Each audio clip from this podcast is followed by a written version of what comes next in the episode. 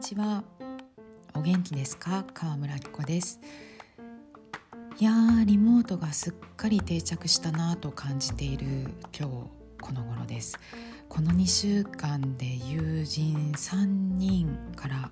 引っ越しの連絡があってびっくりしました。みんなパリ市内なんですが、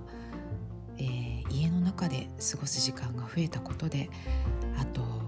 小学生のお子さんがいたりするとまあ1年でもだいぶ成長するからこのリモート生活になってから家を手狭に感じたみたいでともかく広さが必要だったので引っ越すケースですね。アパートの隣人で一番親しかった家族が引っ越してでも学校が変わらない範囲で新しい家も見つけたから彼らは、えー、近所なんですですけれど別の友人はもうこれまでずっと中心地も中心地に住んでいたのが見晴らしを優先して新しい物件を決めたって言ってました。それがまた私の家から近くてそこジョギングでいつも通るよって言ったらじゃあコーヒー飲みに上がっておいでよなんてやり取りをちょうどね昨日一昨日かなして引っ越したからお茶しにおいでよってなんか嬉しいですね。楽しくなってきています。さて今日はですね牛肉のシチューを挟んだサンドイッチにまつわるお話をしたいと思います。自分でね結構意外な発見があったんです。そうか私の美味しいセンサーはここに反応するのかっていうね。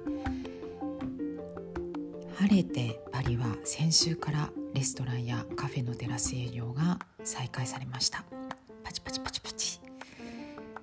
えー、6月9日からは店内での営業も再開される見通しで周りでも続々ワクチンを接種した友人が出てきて新たな生活スタイルが生まれてきている感がありますがまだ飲食店がテイクアウトでのみ稼働できた頃期間限定で「ポップアップという形で登場したサンドイッチがいくつかありました。もう逃したら食べられないしおまけに食べてみたら美味しくて初めはそのつもりはなかったんですが結局記事にすることになってもうねかなり食べ込みました。そう美味しいだけじゃなくてね食べていてすごい楽しくてどれも何かしら発見があったんですね。そういったポップアップのサンドイッチはレストランが通常営業できない期間を利用して料理人が作ったものでした。普段ねレストランの厨房で腕を振るう料理人がサンドイッチだけに注力するってなかなかないじゃないですか。ある意味すこぶる贅沢ですよね。パンに挟むあるいは乗せるっていう概念があってその上で何を作るかっていうのは一つの枠というか制約がある分その中での自由度というかクリエーション度がより際立つかと思うんですがもうどれもすんごく自由だなって感じて。うんそうね。それが楽しかったのかもなもしかすると。食べるたびにこんなに楽しませてくれて本当ありがとうって気持ちになりました。そんな一つに牛肉のシチューを挟んだサンドイッチがあったんですね。オペラ座の近くにラ・フォンテーヌ・ガイオンっていうレストランがあってそのレストランの厨房だけをレストランが営業できない間利用して厨房の勝手口でサンドイッチを売るというミショーというサンドイッチ屋さんが出現しました面白いのはねミショを展開したのはラ・フォンテーヌ・ガイオンのシェフでも料理人でもないんですよ。デパートのギャルリー・ラファイエットの屋上レストランをはじめ、えー、パリ市内4県で活躍するジュリアン・セバグというシェフで3度目のロックダウンになる前かなラ・フォンテーヌガイオのオーナーから厨房を使って何かするって話があったらしくてポップアップ実現の運びとなったそうです。でねこのミショーで売られていたサンドイッチは3種類ありました、えー、牛肉のシチューとローストチキンあとはベジサンドこれがねどれもほんのちょっとずつ規定路線じゃない何かがあってメニューとしてはスタンダードだけれど新たなスタンダードって感じたんですよね。3つどれも魅力的で食べてすぐに「アンドプレミアム」という雑誌で連載しているパリのサンドイッチ調査隊と、えー、同じく「アンドプレミアム」のウェブサイトの方での連載「えー、真似をしたくなるサンドイッチ」というので書こうって決めたんですが各連載1アイテムをフォーカスしてとするとかけても2つじゃないですか。一つ落とすことに、まあ、なるんですね。それで編集者さんとも相談して、まあ、発売が5月20日の号の予定だったんでそれだとやっぱりシチューはちょっと季節感がずれますねっていう話になりました結局紙面ではローストチキンのサンドイッチでえー、ウェブの方ではベジタリアンの餃子にんにくのペースト入り春のサンドイッチについて書くことにしてこのポッドキャストでじゃあシチューサンドの話をすることにしようと決めたわけです。実はねお話ししたいことがねシチューサンドは盛りだくさんなんですね。これまでにも連載で牛肉と玉ねぎの煮込みとかえー、あとトマトソースで煮込んだミートボールを挟んだサンドイッチっていうのを紹介したことはありましたし煮込みが具のサンドイッチが珍しかったわけではないんです。だけどねこの牛シチューサンドはあのねほんとねいくつかの要素がちょっとずつあのただ美味しい組み合わせっていうのじゃなくてそれらがね連鎖反応していく感じだったんだよなこのサンドイッチを作っていたシェフのジュリアンはユダヤの人ででユダヤ教ではお肉と乳製品を一緒にお料理してはいけないそうなんですね。お料理しちゃダメなだけじゃなくて胃の中でどうもね一緒になったらいけないとか。だから牛肉のシチューを作るのにもバターで玉ねぎを炒めることもないしルーも使わない。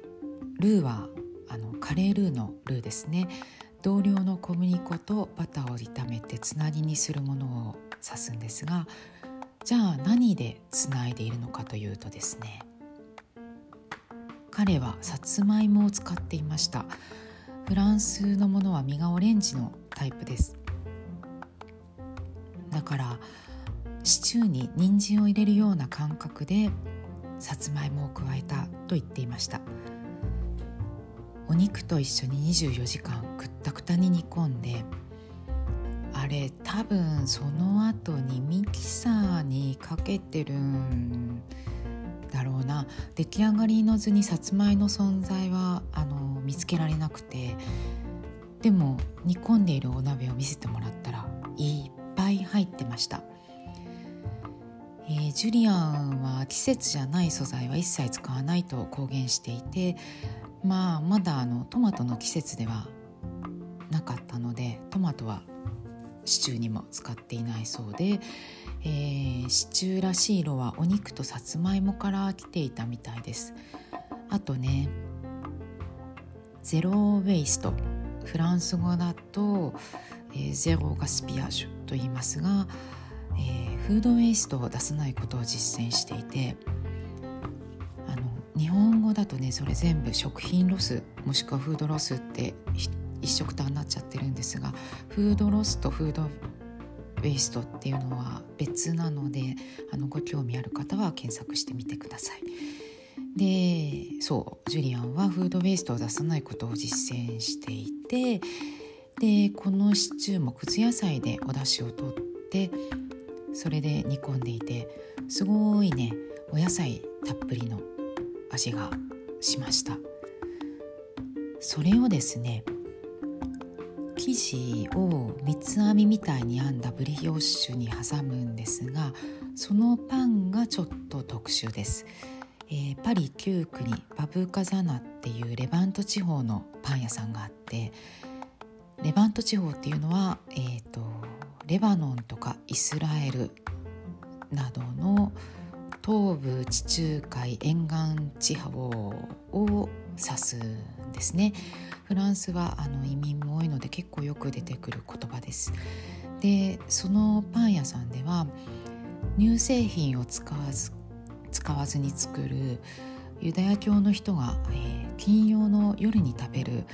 ハンラーというパンを売っていますそのハンラーを未章では使っていましたこれがね結構金ですよサンドイッチのね全長思わず測ったら27センチもねありました。そうあのなんで金曜日に食べるかというとユダヤ教は金曜の日没から土曜の日没が安息日でとても大切な日なんですよね。以前同じアパートにロシア系の方が住んでたんですがあの彼女も金曜の夜は安息日の方でなのに金曜の夜に建物で水漏れが起こったことがあってめっちゃめちゃ怒ってましたねその時ね。もう、うん、ともかく大切な日。でそのハンラーはその大切な大切な金曜の夜に食べるものなんだそうです。でイスラエルではねその金曜の夜日没から土曜の日没の間は火を焚いてはいけないらしいんですね。でパリでもなのでイスラエル系の方のお店は金曜のランチは営業して夜は店を閉めるところがあの、うん、結構あります。ファラフェルのお店が立ち並ぶユダヤの食材屋さんも何軒かあります。マリ地区ではそれで土曜日は大抵どこもお休みで日曜には営業してるんですね。そう。で話を元に戻しますとこのバブーカザナのパンがねてかえ、っと店名の発音バブーカザナっていいのかな？そう思い込んでましたが間違ってたらごめんなさい。綴りは BABKA で話して ZANA です。このパンねなんて言えばいいかな。あのもっちりしたバターロールみたいな。バターは入ってないんですよ。でもしっとりしていて柔らかくて軽やかさもありながらボリューム感がある。なんとも魅力的なパンで。おまけにシチューを挟んでもお汁が染み込んでそこまで濡らしちゃうことはなくてちゃんと受け止めてたんですね。シチューのお肉はほぐしてあってそのお肉のとろける具合とねパンの柔らかさがちょうどいい塩梅でうん2つが馴染んだ味には安らぎを覚えました。でねそうなんか懐かしいなと思いながら食べていたらですね4口目5口目くらいでそれまでにない味が混ざり込んできたんです。何かと思ったらタヒに、え、ごまクリームでした。わあこんな食べ方があるのかっていきなり目が覚める思いで。ただねあの、うん、それがね面白かったんだけど味としては何の違和感もないんですよ。それがねすごく新鮮でした。だってシチューに練りごまって想像したことありますか？合うとか合わないとか。考えたこともない。でもねこれがねあのお味噌と練りごまを合わせてごま味噌だれを作るくらいに馴染んでました。あれはびっくりしたな。で考えてみたら乳製品とお肉を一緒に取らないってことはパンやシチューを作るのにミルクやバターを使わないだけではなくてサンドイッチにする時にもパンにバターを塗らないわけですよね。それでごまクリーム。私このサンドイッチを食べた後本当ね結構考えました。自分の食生活というかレシピの考え方の幅が広がるというかこれまで自分の中には存在しなかった味の構築の仕方が突如やってきてめちゃめちゃ興味深いなと思ったんです。私乳製品大好きなのでそれをやめるつもりは全くないんですがたまにちょっとね胃を休めたくなると数日間自然に乳製品をあのバターでさえも取らなくなるんですね。そういう時は豆乳ヨーグルトもよく食べますし、えー、ピーナッツバターも使うしうんまあ割と自分の食べるものには味の幅があるように思っていたけれどまだまだ知らないこんなに美味しい組み合わせがあるのだなって楽しくなりました。それとねすごい存在感を放っていたのがパン生地に練り込んであったローズマリーです。こっくりしたシチューとふくよかな食感のパンを食べているところにすごい清涼感でたまに現れるんですね。もうねラベンダー畑に連れて行かれたかのような感じでローズマリーも立派な具の一つになってました。あれってあの白米のおむすびかふりかけ入りのご飯か何か混ぜご飯でおむすび作るかくらいの違いがあると思うな。あとグリルしたヘーゼルナッツもシチューの上に散らしてあったんですがこれもまたね香ばしくて。いい味出してました。シチュー自体があのお野菜の出汁で煮込んであるっていうのも大きいのだと思いますが他の2つのサンドイッチを食べてもアクセントとなる具はいずれも入っているのだけれどパンチのある味付けではなくてとても優しい。だから具材の味があのすごく味わえるものでこれまでどこでも食べたことのないサンドイッチなのにすんなり馴染む味わいだったんです。でね食べているうちに舌の上で感じる何かが記憶を呼び起こしてですねあああの時のというものに行き着いたんですがそれは昔。高校1年の夏にサンフランシスコにホームステイに行った時に食べたものでした。私その時にねどうしても食べたいものが一つあったんですね。あのブール。フランスパンの丸い大きななんかぷっくりした丸いパン。そういうそういう丸いパンをくり抜いた中にクラムチャウダーを注いで出されるものがあってそれを、まあ、ガイドとかで見てたのかな。でねフィッシャーマンズワーフって港沿いの観光地のレストランで念願かなって食べたんですよ。あの留学を斡旋する会社のオーガナイズで行ってたので一緒に旅立ったグループで観光の日があってみんなで海沿いのレストランでランチをしてそこで食べたんですがこれ器として使われてるパンまで食べきっちゃっていいのかなって言いながら分からなくて確かパンは残したんあそうそれでそなんでそのパンに注がれたクラムチャウダーを思い出したかというとそのねクラムチャウダーを食べ終えて中が空洞になったパンのその内側の濡れた部分それがね粒子中を挟んでしっとりしたパンの染み込み具合っていうか質感と通じたんですね。中をくり抜いて器にするくらいだからそのパンは白い実の部分が多いわけですよ。その白い根部分のあの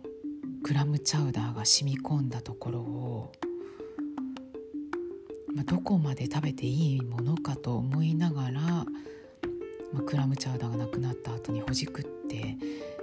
食べたんですよね。外の皮が透けて見えないところくらいまで。それがどうも下の記憶に残ってたみたいで牛肉のシチューサンドもね挟んである切り口面って言えばいいのかな？具を除いてそこだけ食べると湿ってるっていうよりは濡れてるって感じでねそのなんかプリンとした感じ？あのパンにちょっと透明感があるような水分を含んでそれがね確かにあああの時のクラムチャウダーのに通ずるかもなと自分の下の記憶にうん、記憶力にちょっと感心しつつ食感って質感として表現はしても味としては表現されないじゃないですか。けど味覚にはならないかもだけれど味の一つだとうん思うんだよな。例えばコシのある王道ののごとごしとか甘いとか酸っぱいとかじゃないけど肌質っていうか生地の質っていうかその舌に触れた感覚を美味しいと感知することってうん結構多いんじゃないかって思うんですよね。そんなことを考えながらその時に見たサンフランシスコの風景を思い出していたらミスドの所さんの CM が頭の中でこだまし始めてあのサンフランシスコのチャイナタウンのヤムチャってやつですあれを口ずさんでいたら今度はねほんとこれはいつから思い出してなかっただろうってびっくりしましたけど。そういえば私ドーナツよりもいつもエビグラタンパイを食べてたって思い出してもう水戸に行ったら必ず食べてたんです。三茶とねあと塾の近くにあった南新宿のミスドがすぐに思い浮かんだからってことは高校の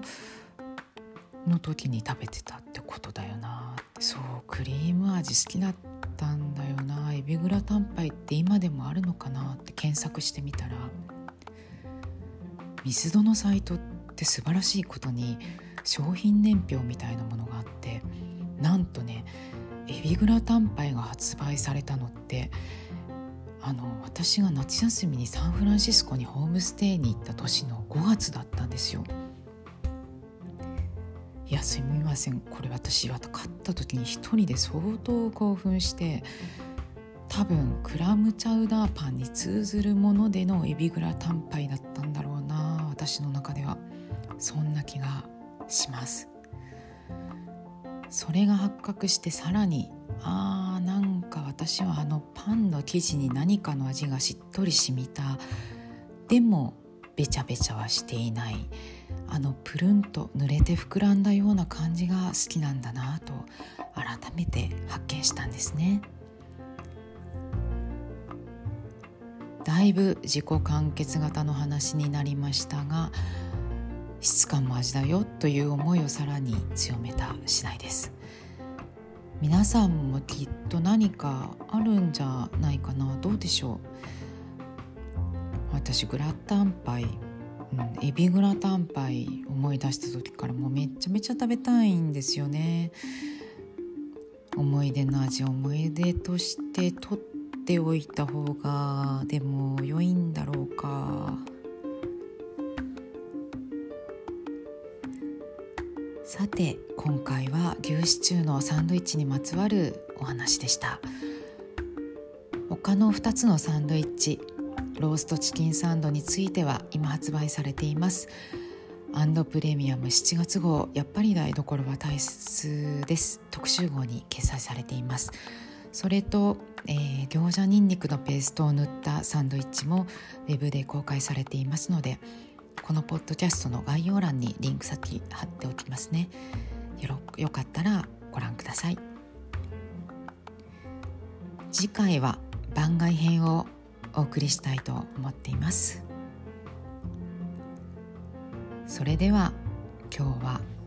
この辺で。ごきげんよう。アビアント。